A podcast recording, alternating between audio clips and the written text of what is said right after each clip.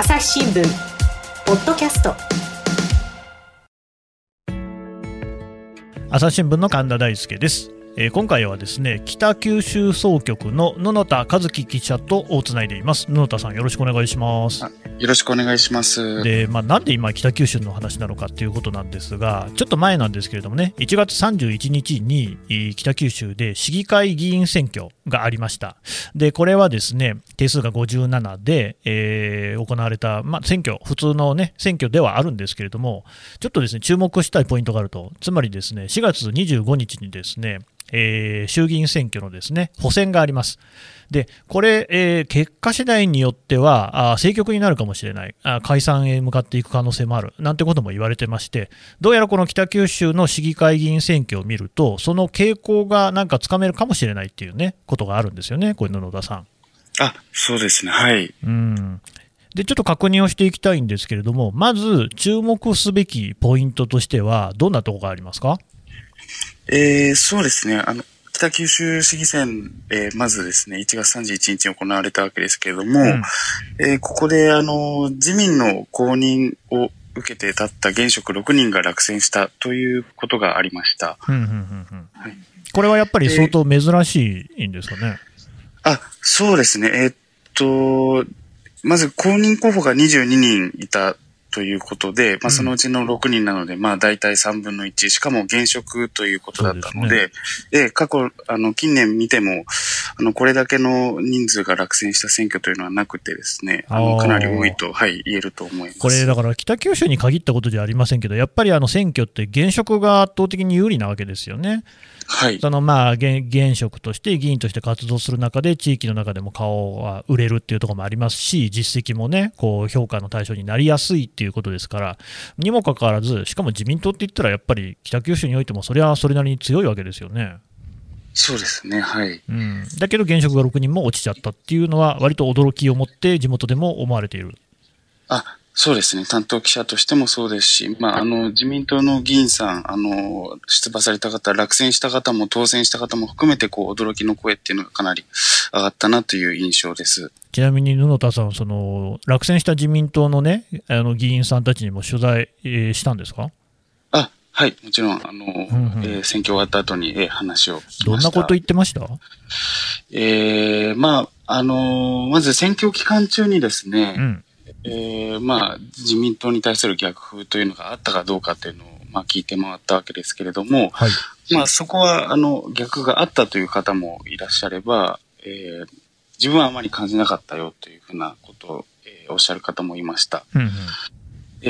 で、ただですね、やっぱりこう、結果を見てみると、まあ、感じなかったという人も、えー結果を見ると逆があったというふうなことは言えるんじゃなかろうかというふうな、そこは皆さん、こう、えー口を揃えておっしゃっているところでありました。うんなんかね、そのまあえー、とその当時のことをですね1月の末ですね、えー思い返しますと、だからまず菅さん、菅総理の支持率がどんどんどんどん落ちちゃって、まあ、政権発足当時はですねあの6割とか、会社によっては7割とかっていうような支持率があったのに、もうそれからどんどん下がって、えー3割ぐらいになっていたっていう、まず状況があったわけですね。はい。で、まあ、そういうその、おそれが逆風だったっていう感じなんですかね。あ、そうですね。はい。で、ある方は、こう、思いっきり逆風というふうなことで、あの、選挙前におっしゃってる現職の方もいらっしゃいました。思いっきりね。あとね、あれですが、銀座3人組の会食みたいなところでも、そういうの話もあったんでしたっけ？あ、そうですね。あの、演説してると、あの、会食の問題をこう、えー指摘されて批判を受けたり、あの、こう、えー叱責を受けたりとかですね。あの例えば、あなたが自民党じゃなかったら応援したのにみたいなことを、へえーおっしゃる、えー有権者の方もいたというふうなことは聞きました。うんなんか逆に自民党のね、所属であるということ以外に、特にね、共通点もない北九州の議員さんなんですけど、そういうそのことを言われちゃうんですね。あ、そうなんですよね。なので、やっぱりこう、国政の、えー流れというのが、北、あのー一つのこう市議選ですけれども、その結果にこう、つながったということが言えるのかなとは思います。どうですか、他にもなんか布田さんがですね取材の中で感じたあの逆風なんて、具体的に何かありますか？あ、そうですね。例えば、あのーえー緊急事態宣言のあの時短要請でですね、うんうん協力金を、えー事業者さんに支払うというのがあったと思うんですけれども、はいはい。それがですね、まあ、あの、自民党の議員さんでずっとこれまでの選挙も応援してくれていた業界団体から、あの、その協力金について、例えばどうして飲食店だけが対象なんだとか、うんうん。えー、まあ、それぞれ事業者って規模が違うのに、大きいところも小さいところもなんで一律6万円なんだとかですね。よく聞きますね、そういう声ね。ええあの、これまで好感触だったところからも、業界団体からもそういった声が上がったっていうふうな、えーことをおっしゃる議員さんもいました。うーんあのどうなんでしょう、その過去のね、北九州市議選を振り返ってみても、やっぱり北九州といえばあ大都市ですから、そういうその、まあ、いわゆる都市ってよく風が吹きやすいなんてことも言われますけれども、その時々のその政局の影響なんか受けやすいんですかね？あ、そうですね。それは過去の選挙を見てもそうで、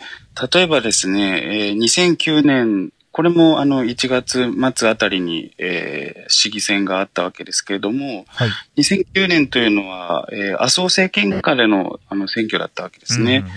で、この時は、えーやはり自民党の現職の3人が落選をしました。うんで、一方、あの、当時、えー今立憲民主党と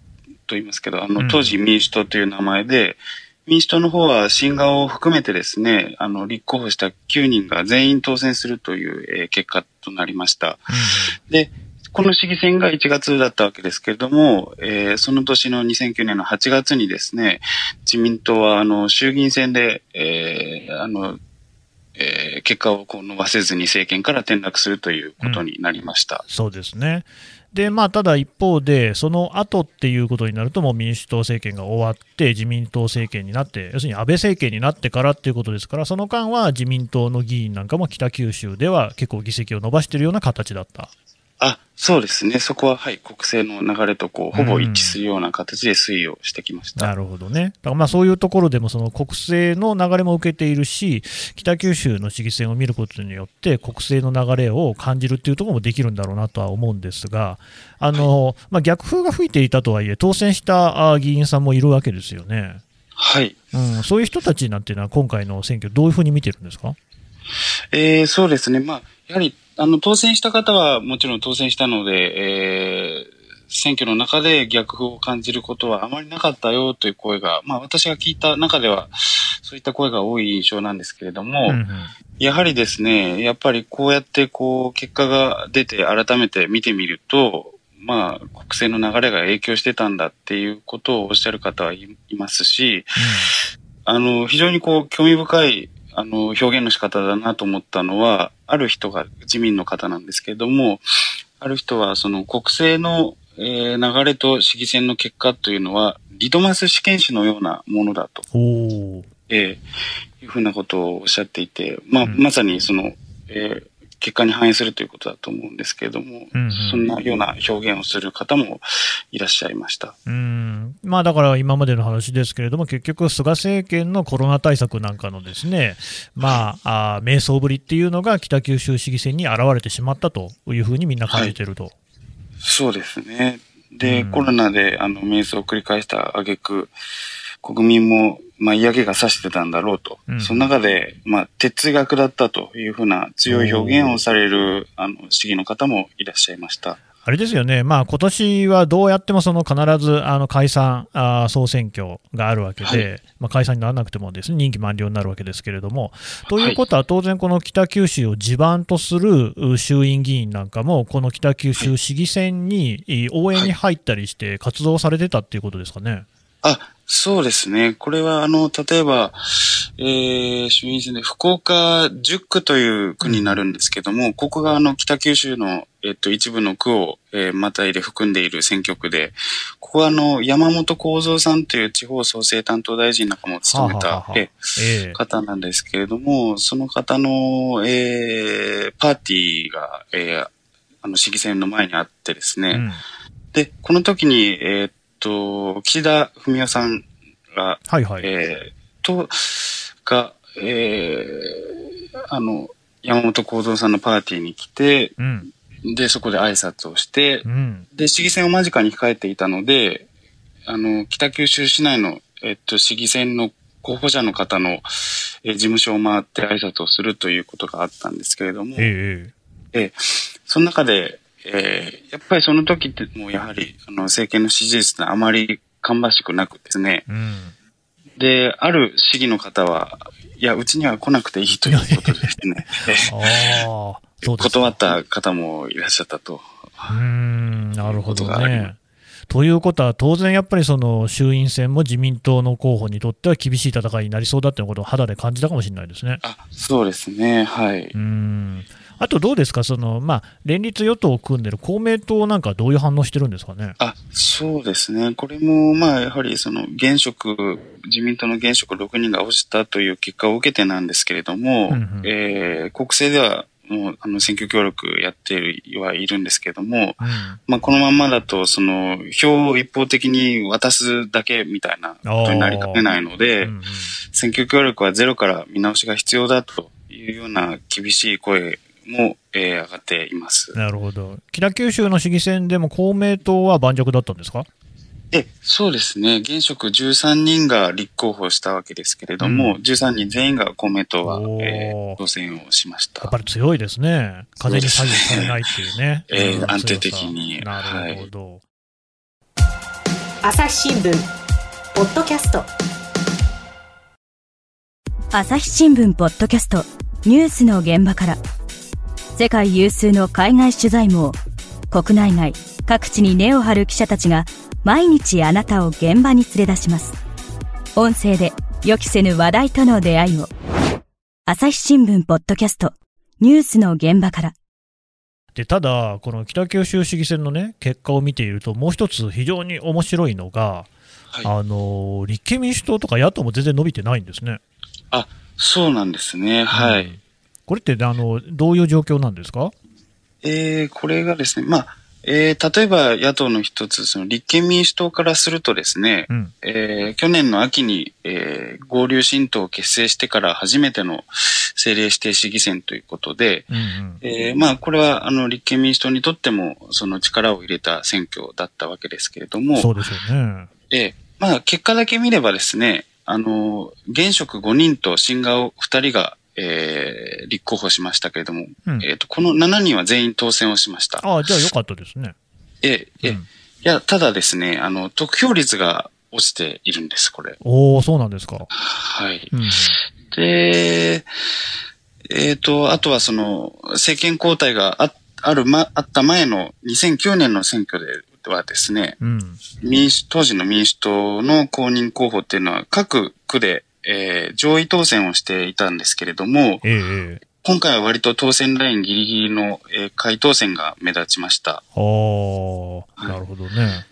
はい。で、ある、あの、まあ、当選した現職の方なんですけれども、はい。この方は、えーまあ、自民党が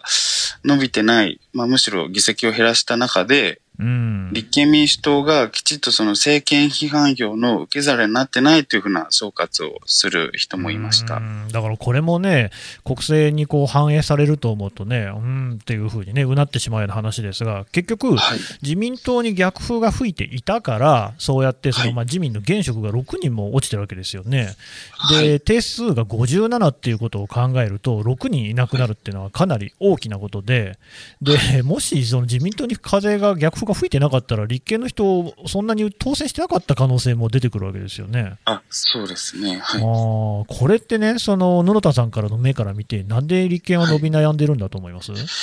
えーそうですね。まあ、やはり、こえー自民党が、あのー落選、現職が落選した一つの要因としてコロナ対策でいろいろとこう、まあ、迷走をあの繰り返したというのは一つ大きな要因としてあるのかなと思うんですけれども、んそこに対して、まあ、きちっとした、こう、対案というか、じゃあこうするっていうところを、まあ、国政の場でなかなか十分に示せていないのではないかと。そこが、こう、政権批判票のきちっと、こう、受け皿になれなかったっていうことなのではないかと、はい、私は思ってます。ね、だから自民党に対するその批判というのが、じゃあ立憲に入れようという動きにはなってないっていうことですよね。はい、そういうことだと思います。あと、まあ、野党っていうと、共産党もね、地方なんか特に強いですけれども、はい、共産党はどうですか、え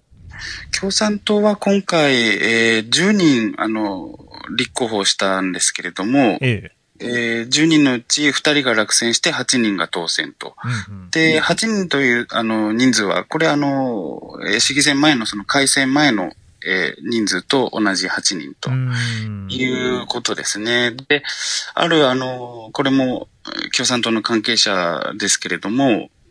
えー、まあ、8人当選したということで、これが自民党に対する批判の表れだというふうな見方の一方で、やっぱりその、活動の弱さがあったということで、全員当選を果たせなかったというふうな、えー、振り返りをしている人がいました。活動の弱さってなんか具体的にはどういうことなんですかね？ああ、そうですね。まあ、選挙活動の、うん、まあ、今回そのコロナがあってですね、うんうん、福岡県ではあの、緊急事態宣言が発令されている中での選挙だったんですね。なるほど。はい。で、直接なかなか人と会える機会も少なくなるし、うん、人を大勢集めての集会なんかも、まあなかなか開きづらい状況にあったということで、うんうん、そこでこう、あの、支持を拡大する、こう、手立てが制限されて、で、そこでの活動の弱さがあったというあの、総括になってます。なるほどね。ただまあ、その、ある種ですね、似通ったこう環境にある政党が公明党だと思うんですね。つまりまあ、割とその支持基盤がはっきりしていて、そこからその、どれぐらい伸ばせるかっていうところで、当選人数が変わってくるっていうところで、公明はまあ、盤石だったわけじゃないですか。でまあ、共産党もその、議席維持はしているんだけれども、全員当選っていうわけにはいかなかったっていう部分で見ると、やっぱりその、野党に対しても、そんなにその、風は向かっていないっていう感じもあるんですかね。あ、そういう、そうですね。そういうことだと思います。あの、立憲民主党が政権批判票の受け皿に慣れてなかったと、まあ、うんうん、ある方言ったわけですけども、それはやっぱり同じことで共産党にも当てはまることだったということが言えると思います。でもね、そうやって考えると、じゃあ、あの、誰が他に当選してるんですか？あ、それがですね、えー、無所属の新顔の方の、えー、当選が目立ちました。はい。無所属の人っていうのは今回初めて出た人ってことですか？あ、そうですね。はい。初めて選挙にチャレンジをしたという方も結構いらっしゃってですね。えー、中でもあの、北九州の中で小倉北区と八幡西区という、えー、ところが、えー、大規模区になるんですけれども、うんうん。で、そこで、例えばね、八幡西区なんかでは20人、えー、ぐらいの、えー、方が立候補して、はい、その中でトップ当選をしたのが、この無所属の新顔の候補者の方でした。うん。いやその話を聞くとね、結局、そのまあ、既存の政党に対して、みんなこう押しなべてこう冷たくって、逆にその無所属の方の方に政権批判の票も流れたっていうことなんですかね。はい、そういうことが言えると思います。うん、なんかなかなかね、その辺も今後のね、衆院選なんかにも影響しそうですけれども、そうそう、あと、維新って北九州ってあるんですか？あ、維新はですね、えー、っと、市議選の前は、あの、議席を持ってなかったんですけれども、えー、これも、あの、今回の選挙で、えー、新顔3人が当選をしまして、えー、0から3議席に、え伸ばすこととなりました。ねうん、えそうなんですね。で、まあこれも、えー、ある自民党の市議の方ですけども、どうして維新が伸びたのかというところで、保守は好きだけど、自民党はちょっとなぁと、国政の状況を見て自民党は嫌だという票が一定程度維新に流れたんじゃないかとそういうふうな分析をする方もいますなるほどね、自民党でね、現職が6人落ちて、で維新は新顔が3人当選してるっていうのはね、何かある種、その、はい、まさに今の発言の裏付けみたいにも思いますね。ええー、そうですね。はい。なるほど。わかりました。えー、っとね、まだあの北九州の話、引き続き聞いていきたいんですけども、一旦ここで引き取りたいと思います。野田さん、ありがとうございました。ありがとうございました。朝日新聞、ポッドキャスト。はい、というわけで北九州総局布田さんのお話聞いてきました。ねこれ面白くないですか？自民党に対して逆風が吹いた現職も6人も落ちたとでただ一方で、えー、立憲民主党共産党といった野党に対してじゃあそれほどこう票が流れたかっていうとそうじゃない。流れた先は維新だったっていうことですね。それとあと、まあ、あの無所属の、要するに党派性のない人たちっていうのに票が集まっていると。これですね、えー、衆院選近く、まあ、どうやっても年内にあるわけですよね。こういうこう傾向ってありそうな話ですよね。まあ、これから他にもですね地方の選挙ってあるとは思うんですけれども地方を見ていくことによってこうやってこう国政の流れも見えてくるっていうところこれ十分に言えるんじゃないかなっていうことを改めて感じましたですね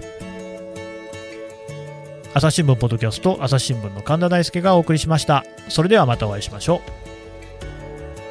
この番組へのご意見、ご感想をメールで募集しています。podcast at 朝日 .com